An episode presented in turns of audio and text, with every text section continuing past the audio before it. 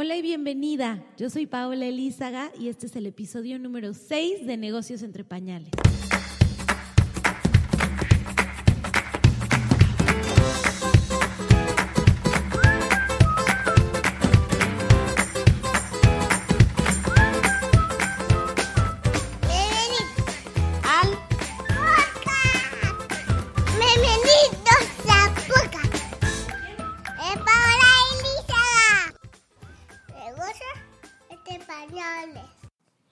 Hola y bienvenida a un episodio más de Negocios entre Pañales. Yo soy Paola Elízaga, mamá de Martina y consultora de marketing digital para pequeños negocios. Y el día de hoy te estaré hablando sobre cómo monetizar tu blog. Hace 11 años que yo abrí mi primer blog, casi no existían eh, blogs ahí afuera, ¿no? Eran, eran muy pocos por lo general, eh, los que sacábamos un blog era a modo de diario, relatando nuestras experiencias para amigos, familiares. Eh, en, mi caso era un blog en donde escribía sobre música, sobre temas que me interesaban. Cuando me vine a vivir a Panamá hace casi ocho años, lo empecé a utilizar mucho para compartirle a mi familia lo que hacía. Eh, y, y, no fue sino hasta hace cinco años que realmente lo vi como una oportunidad de salirme del mundo corporativo, corporativo dedicarme a algo de esto eh, y poder trabajar desde casa. Hoy, 2017, ya los blogs están eh, por todas partes, todo el mundo tiene un sitio web, es súper fácil generar tu propia página, comprar tu dominio y obviamente hay muchas personas que quieren ver cómo puedes volver esto un negocio Así que el día de hoy quiero hablarte de cómo puedes comenzar un sitio web, un blog, que no solamente sea para compartir tus experiencias, para hablar sobre las cosas que te pasan, las marcas que te gustan, consejos, manualidades, cosas que le quieras enseñar a quienes te leen, sino también cómo puedes monetizarlo, cómo puedes lograr que esta actividad que te apasiona tanto también pueda convertirse en un trabajo, en algo que te genere ingresos, en algo que además de ser un hobby, puedas ver como tu trabajo y como un medio que te permita estar más tiempo en casa, con tus hijos, viajando, en lo que se te antoje hacer, eh, mientras escribes, tomas fotografías y produces contenido sobre un tema que te apasiona. Lo primero para hablar sobre cómo monetizar un blog, eh, te voy a decir que es encontrar un tema que realmente te apasione. Obviamente hay muchas ideas allá afuera que creemos que la gente está interesada y que necesitan saber más información al respecto. La cosa aquí es que si tú empiezas a escribir sobre un tema del cual no conoces mucho o que eventualmente te va a parecer un poco aburrido porque solo lo estabas haciendo pues por el dinero, vas a encontrar que va a ser bien difícil generar contenido, va a ser bien difícil conectar con tu audiencia, va a ser bien difícil escribir las cosas de una forma en la que las personas realmente te escuchen, te entiendan eh, y, y conecten contigo, crean en tu marca. Por ahí, por ejemplo, podemos ver muchas marcas para mamás que realmente no le están hablando a mamás, ¿no? No le están hablando a los beneficios que buscamos, a las cosas que nos quitan el sueño. Y cuando alguien nada más se pone a ver donde hay una idea monete, o sea, fácil de monetizar, pero, pero no invierte en tiempo en que realmente conecte, no importa qué tan buena sea la idea, tiende a fracasar. Así que lo primero que te diría es, encuentra un tema que realmente te apasione, porque si tú lo que quieres hacer es un blog, vas a tener que generar mucho contenido. Estamos hablando un post por lo menos cada semana. Eh, si lo quieres hacer blog con B chica en YouTube, sería lo mismo, por lo menos un video a la semana. Esto es con la, con la idea de que vayas entendiendo mejor a quienes te, te leen o te ven, vayas eh, mejorando tus habilidades de fotografía, de eh, cómo escribes, de cómo editas los videos. Eh, y con el paso del tiempo vas a ver que más personas te van a, te van a empezar a leer. Eh, pero al principio tiende a ser una actividad en donde, bueno, escribes o generas algo, no sabes si hay alguien viéndote. y es eh, con el paso del tiempo que empiezas realmente a ver resultados. Es bien importante que tu página pues tenga ese contenido en donde estás agregando valor para que una vez que alguien llega no diga, uy, solamente había ese post y ya, no hay más, sino que pueda navegar a través de tu contenido, encontrar otras cosas que le gustan, que le resuelven problemas, dudas. También es bien importante para Google ver que no eres un blog que se abrió un día y nunca más, eh, pues, volvió a ver nada nuevo. Para Google es bien importante ver que tienes contenido todo el tiempo, que está actualizado, que las personas entran a ver nuevas cosas, eh, ya que con eso te van poniendo cada vez más alto en, en los resultados de las búsquedas, que es eh, lo que quieres para, para atraer a desconocidos. Eh, pero bueno, habiendo dicho eso, que es el punto más importante, o sea, encontrar algo que realmente te apasione, te diría que el punto número dos es agregar valor. Muy pocos blogs son visitados solo porque la gente quiere saber sobre las vidas de esas personas. Tienden a ser cuando ya la, persona es muy famosa, cuando eh, está casada con alguien famoso, cuando es actriz, cuando es... Pero si todavía no estás en ese punto, piensa que las personas no quieren saber de tu vida solo porque sí. O sea, ¿qué hay en eso que tú estás generando de contenido para ellos? están aprendiendo algo, están eh, enterándose de una marca nueva, los estás inspirando con una receta, los estás eh, ayudando con algo que no sabían hacer, con un tutorial de manualidades, con un tutorial de algún programa en la computadora que eh, por primera vez están usando. O sea, piensa que tu contenido debe de agregar valor, debe de conectar con esas personas en base a la necesidad que tienen y presentarles una solución a eso que están buscando. Tal vez la solución es inspirarlos para ver qué zapatos de marca se van a comprar en la nueva temporada de eh, moda del, año, ¿no? Si, si, tu caso es eh, un blog de fashion. Pero si tu caso es un blog sobre recetas de cocina, entonces piensa, bueno, sobre todo el mundo que hay de recetas de cocina, ¿en qué me quiero enfocar yo? ¿Cómo voy a resolverle una duda, una necesidad a esas personas que me están leyendo. Tal vez tú te quieres enfocar en recetas súper prácticas de postres que puedes hacer en 20 minutos para cuando se te olvidó el cumpleaños de alguien y de la nada tienes que hacer algo con los tres o cuatro ingredientes que tienes en tu casa. No sé, algo, algo en donde creas que hay un mercado suficiente a quien le puede interesar tu contenido. Número dos, también, en este tema de agregar valor, es bien importante que tú consigas una forma en la que esas personas a quien les estás agregando valor sigan visitando tu página. O sea, si, si llegaron alguna vez a un artículo tuyo gracias a Google, bueno, que te sigan en redes, que se suscriban para recibir tus nuevos posts, que, eh, no sé, te den like en, en, Instagram y así también puedan ver tu, tu demás contenido. Sobre todo es importante eh, la parte del mail, porque cada vez más las redes sociales tienen algoritmos eh, que limitan tu alcance. ¿Qué quiere decir esto? Si antes alguien te daba like en Facebook y veía el 100% del contenido que generabas, Hoy esa persona ya nada más ve entre el 3 y el 5% del contenido que generas. Entonces, tenemos pues una situación en donde por más que tengas muchísimos seguidores, no van a estar viendo el 100% de tu contenido cuando es eh, sin publicidad. Entonces, te recomiendo que desde el principio veas una forma en donde las personas se puedan suscribir a tu contenido y esto te va a ayudar también en el momento en el que quieras contactarlos directamente para ofrecerles algo. Eh, crear desde el principio tu base de datos de, emails eh, es tremendamente importante. Como número tres, eh, bueno, te diría que una forma de monetizar tu blog es a través de la publicidad. Y es, digamos, la forma en la que todos soñamos a la hora de abrir un blog eh, de cómo vamos a lograr que eso realmente se convierta en un negocio.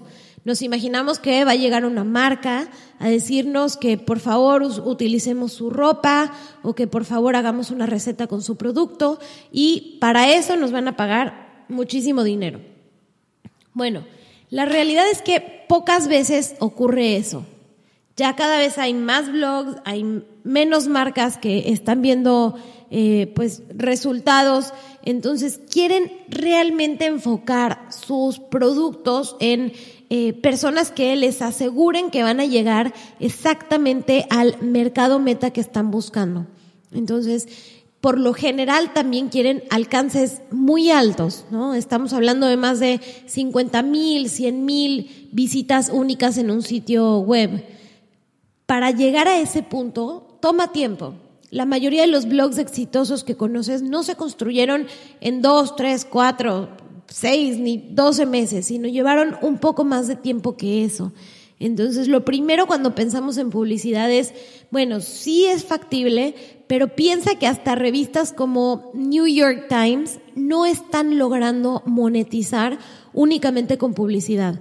Y por eso están teniendo que eh, abrir suscripciones online, decir, te doy X número de artículos gratuitos y a partir de ahí tienes que pagar para poder leer el contenido.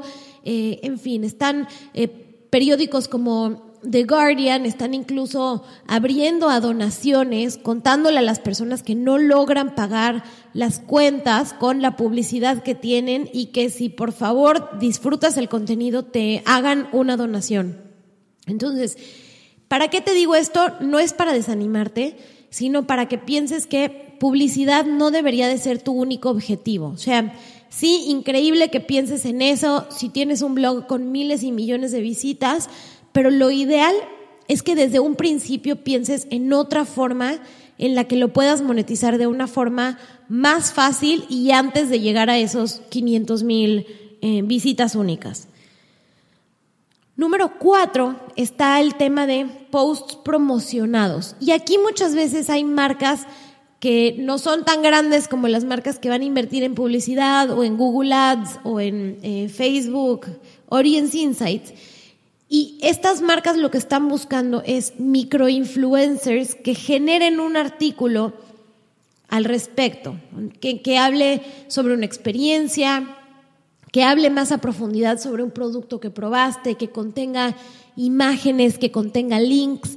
Aquí puede ser desde un hotelito pequeño que está buscando posicionarse dentro de un sitio web que tiene buenos resultados para quienes quieren viajar a, algún país en específico, hasta un restaurante que está buscando darse a conocer entre cierto nicho en alguna ciudad o pueblo pequeño. No tiene que ser algo muy grande, pero sí alguien que esté buscando llegarle a un público en específico a través de que el, el, que está generando el contenido, o sea, digamos, el blogger, comparta una experiencia muy de primer nivel. O sea, que diga, mira, yo lo utilicé, me fue muy bien o me fue muy mal, o el servicio fue este, mi experiencia fue esta, y que a través de la confianza que le tienen a esa persona que están siguiendo, confíen por ende en la marca eh, que les está pidiendo que escriban esa publicidad. Entonces, el, el número cuatro sería posts promocionados.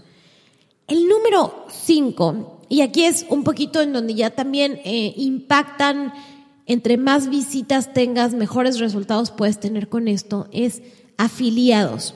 Esto es particularmente importante en Estados Unidos, Europa, países en donde el comercio en línea está muy desarrollado.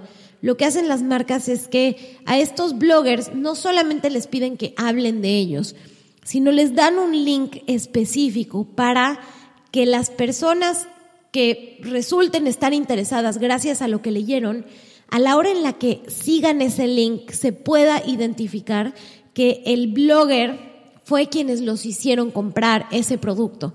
Y entonces el blogger se lleva una comisión sobre ese producto que se vendió. ¿no? Esta es una forma ya mucho más certera para las marcas de asegurar que esos esfuerzos que están haciendo con blogs y, y con influencers realmente tengan un impacto en sus ventas. Ahora, en países en donde todavía el comercio en línea no está tan desarrollado, esto tiende a ser pues todavía algo que está en pañales, como nuestros negocios. Así que no, no está tan desarrollado. Amazon Affiliates yo te diría que es eh, de lo que más desarrollado está en los países, obviamente, en donde Amazon ya tiene participación, particularmente con libros, puedes recomendar libros y si las personas después los compran, entonces también te llevas una comisión de eso, productos desde, bueno, electrónicos, este, cualquier tipo de productos, si Amazon está en el país en donde vives, puedes eh, recomendarlos y llevarte una comisión sobre eso. Y bueno, hay muchos bloggers que también lo que hacen es eh, piden al comercio que eh, las personas que, que los están siguiendo puedan utilizar un código con el cual se les dé un descuento. Digamos que tú vas a utilizar el código Paola y cuando lo utilices te van a dar 15% de descuento. De esta forma, el comercio eh, sabe a la hora en la que llega un nuevo cliente de dónde vino, ¿no?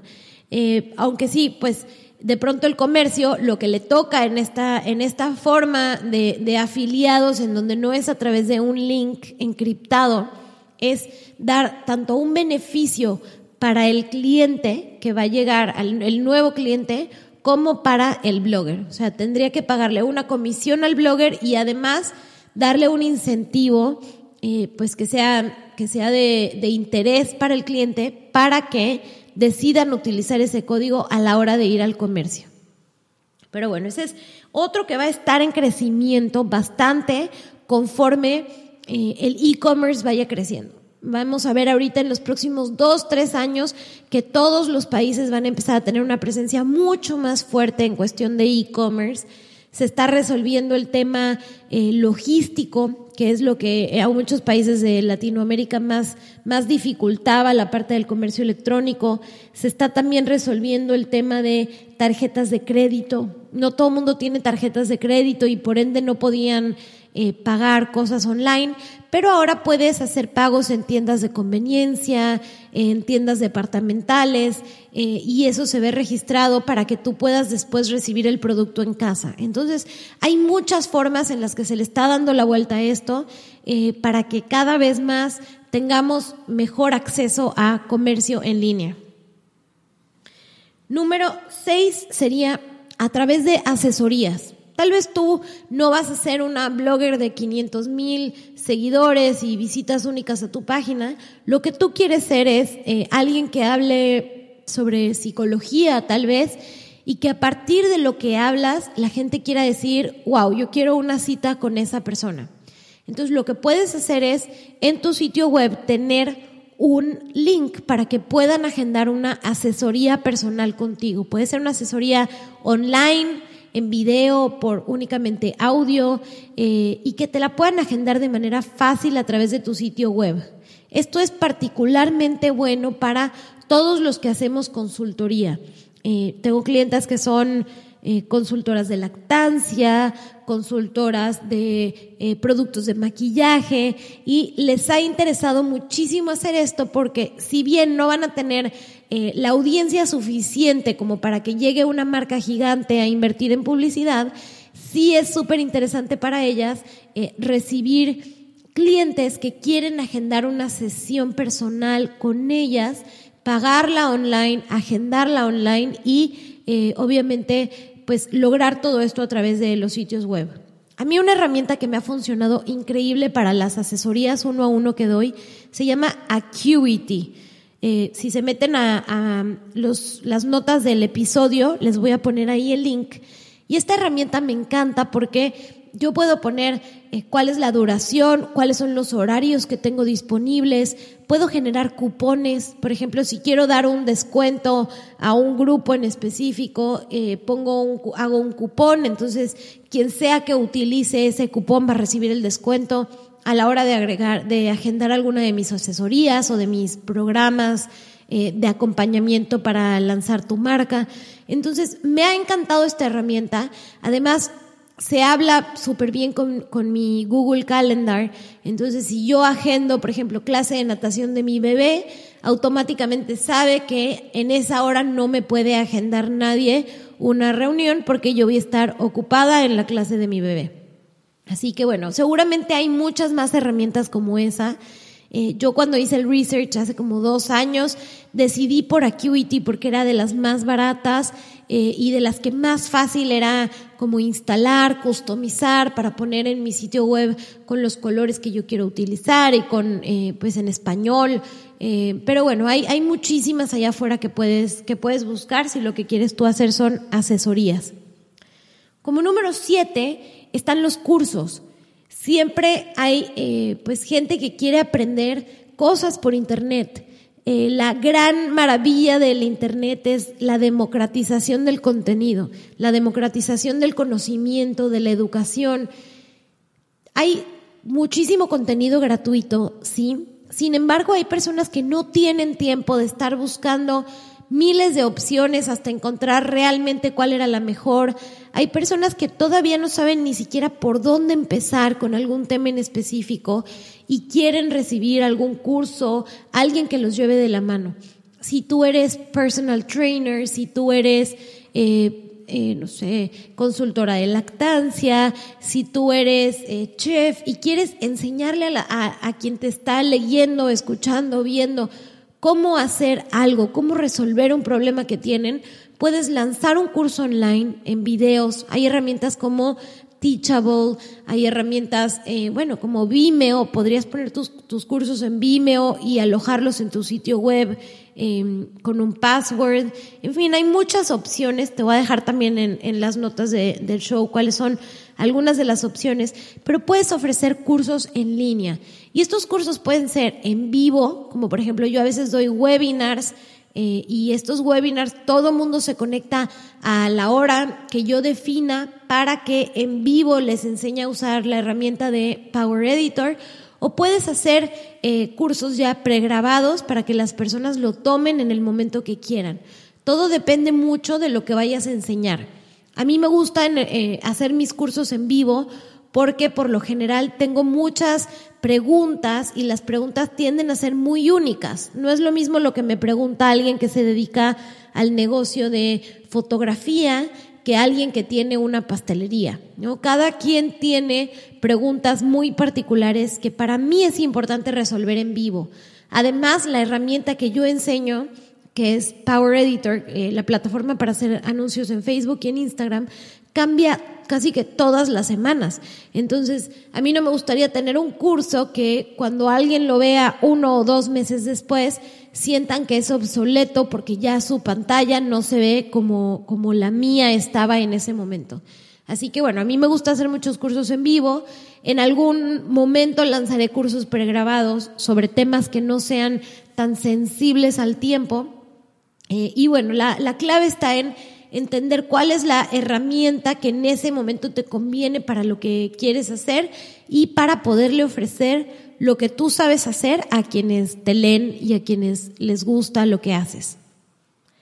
Y como tip número 8 estaría el tener tu tienda online.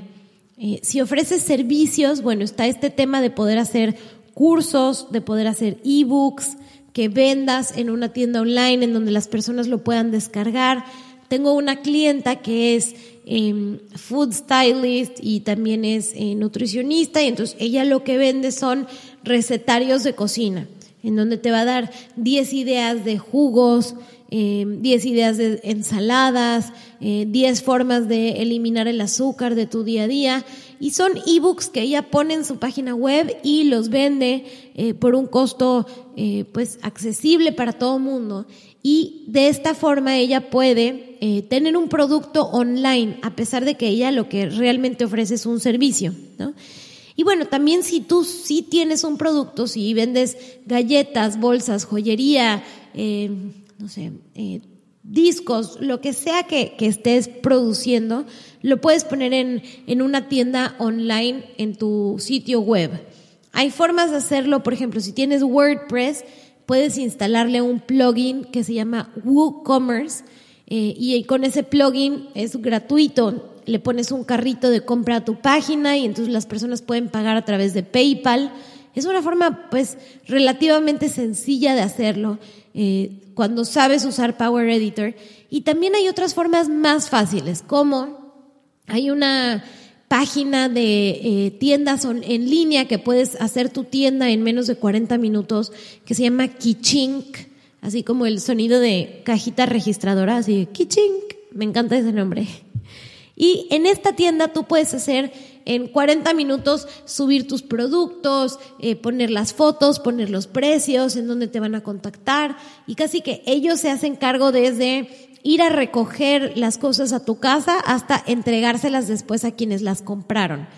Por ahora están disponibles solamente en México, pero sé de eh, más plataformas con estas mismas características que se están abriendo en el resto del mundo.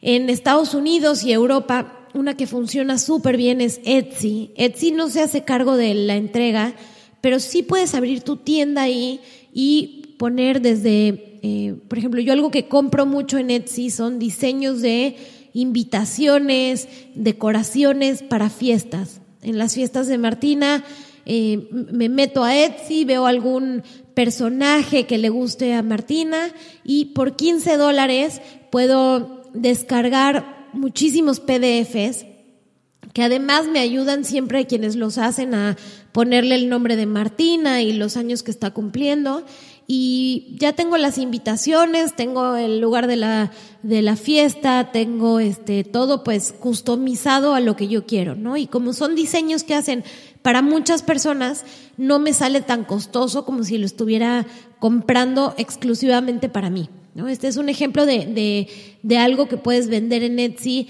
A la gente le gusta también comprar eh, wallpapers para utilizar cuando hacen sus álbumes de fotos, les encanta comprar eh, quotes. De hecho, yo tenía una clienta eh, que estaba abriendo una tienda en Etsy y para ayudarle a abrir su tienda en Etsy yo abrí una mía, solo como para realmente aprender el paso a paso y, y, todo lo que le tenía que enseñar.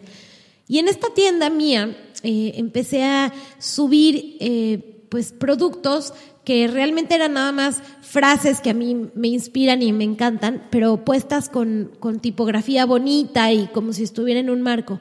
Y he vendido casi 50 dólares de eso. Y son cinco, cinco PDFs que tengo en Etsy, a los cuales no les pongo mucha atención. Y cada eh, algunas semanas me llega una notificación de que alguien los compró y me depositaron 5 dólares. ¿no? Entonces, ese tipo de cosas eh, se les conoce como passive income, o sea, ingresos pasivos, en donde tú una sola vez eh, pones ahí afuera lo que quieres vender y poco a poco empieza a llegarte el dinero.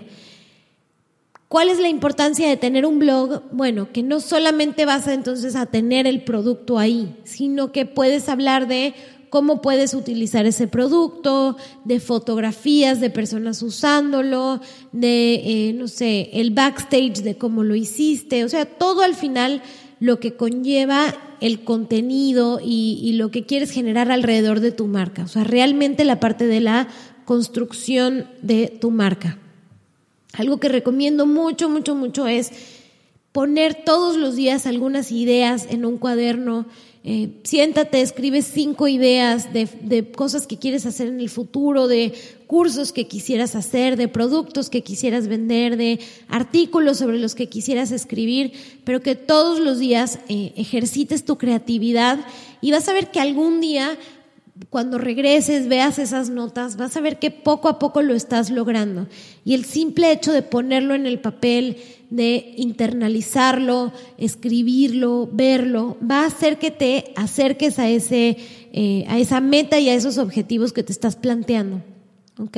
Entonces, bueno, piensa que eh, tener un blog es algo divertidísimo. O sea, a mí me ha abierto las puertas a conocer a muchas personas gracias a que les ha gustado algo de lo que yo he escrito.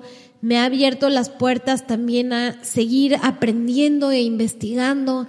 A mí me encanta estar todo el tiempo aprendiendo algo nuevo y el hecho de tener que generarles contenido eh, a ustedes, para mi blog, para mi podcast, para las cosas que hago, me motiva a seguir aprendiendo y a buscar nuevas formas y a ver los ojos, a ver, perdón, a ver la vida y las cosas que pasan en la vida con estos ojos de curiosidad eh, para poder ver qué historia cuento también al respecto. Entonces, ese es otro de los aspectos lindísimos sobre tener un, un blog. Eh, y no te preocupes si al principio las cosas no están perfectas. Algo bien importante es que eh, es más importante lanzarlo, es más importante hacerlo que eh, esperar hasta que esté perfecto. Hace un par de semanas estuve en Facebook y en Instagram y en sus oficinas por todas partes ves un póster que dice Done is better than perfect. O sea, hecho es mejor que perfecto. Y vas a ver que con el paso del tiempo tu contenido va a ir mejorando, tus fotografías van a ser más lindas, vas a lograr escribir o diseñar de la forma en la que te gusta.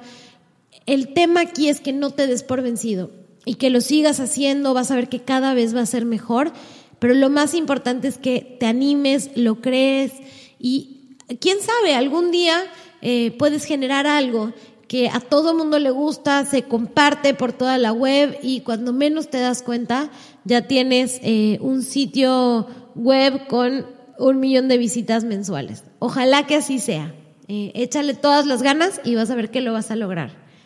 Yo me despido por hoy. Espero que esto te haya gustado.